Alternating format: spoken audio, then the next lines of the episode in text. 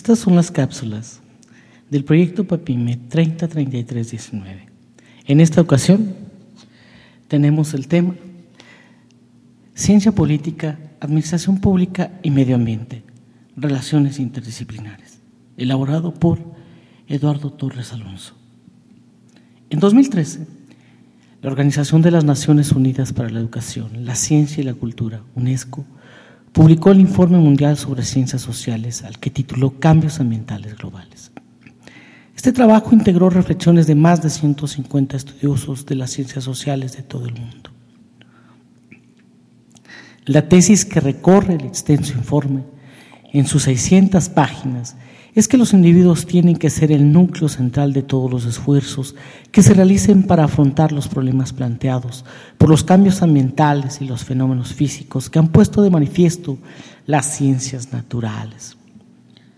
El informe hace un balance de los problemas ambientales que enfrenta la humanidad y evalúa también sus posibles consecuencias devastadoras para el bienestar de los seres humanos. Como la misma UNESCO lo hace explícito, el tema del medio ambiente forma parte de las preocupaciones y agenda de investigación de las ciencias sociales y de la ciencia política y de la administración pública en particular.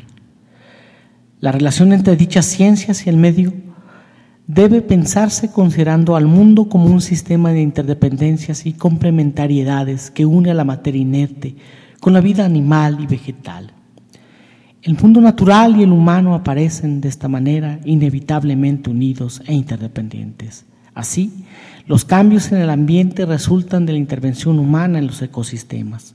Con todo, la relación entre ambiente y ciencias sociales no es nueva, ya que desde la década de los 70 se ponía de relieve que los problemas del medio ambiente eran manifestación de una crisis civilizatoria. Ahí están los tres textos básicos los límites del crecimiento del Club de Roma, la bomba poblacional de Paul Ehrlich y Proyecto para la Sobrevivencia de Edward Goldsmith, todos de 1972. Años después aparecerá el informe Brundtland. Los tres primeros textos buscan alertar sobre las consecuencias negativas de tres procesos eminentemente sociales que amenazan al planeta las tendencias del crecimiento económico, el rápido crecimiento demográfico y la destrucción del mundo natural. La crisis ambiental aparece entonces como símbolo de la crisis de la sociedad industrial, no como un momento pasajero sujeto a la planificación. Quienes han reflexionado acerca de los problemas ambientales desde el punto de vista de las ciencias sociales Tratan de explicar los mecanismos a través de los cuales determinados aspectos de la realidad adquieren un significado colectivo que los hace surgir en el escenario público. En el caso específico de los problemas ambientales, algunos autores han abierto un campo de investigación vinculado a la construcción cultural y social del medio ambiente. Los problemas no existen per se, sino que son resultado de una elaboración.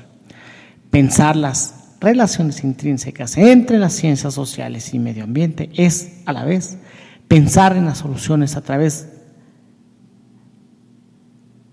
de los graves problemas que ponen en riesgo un futuro compartido.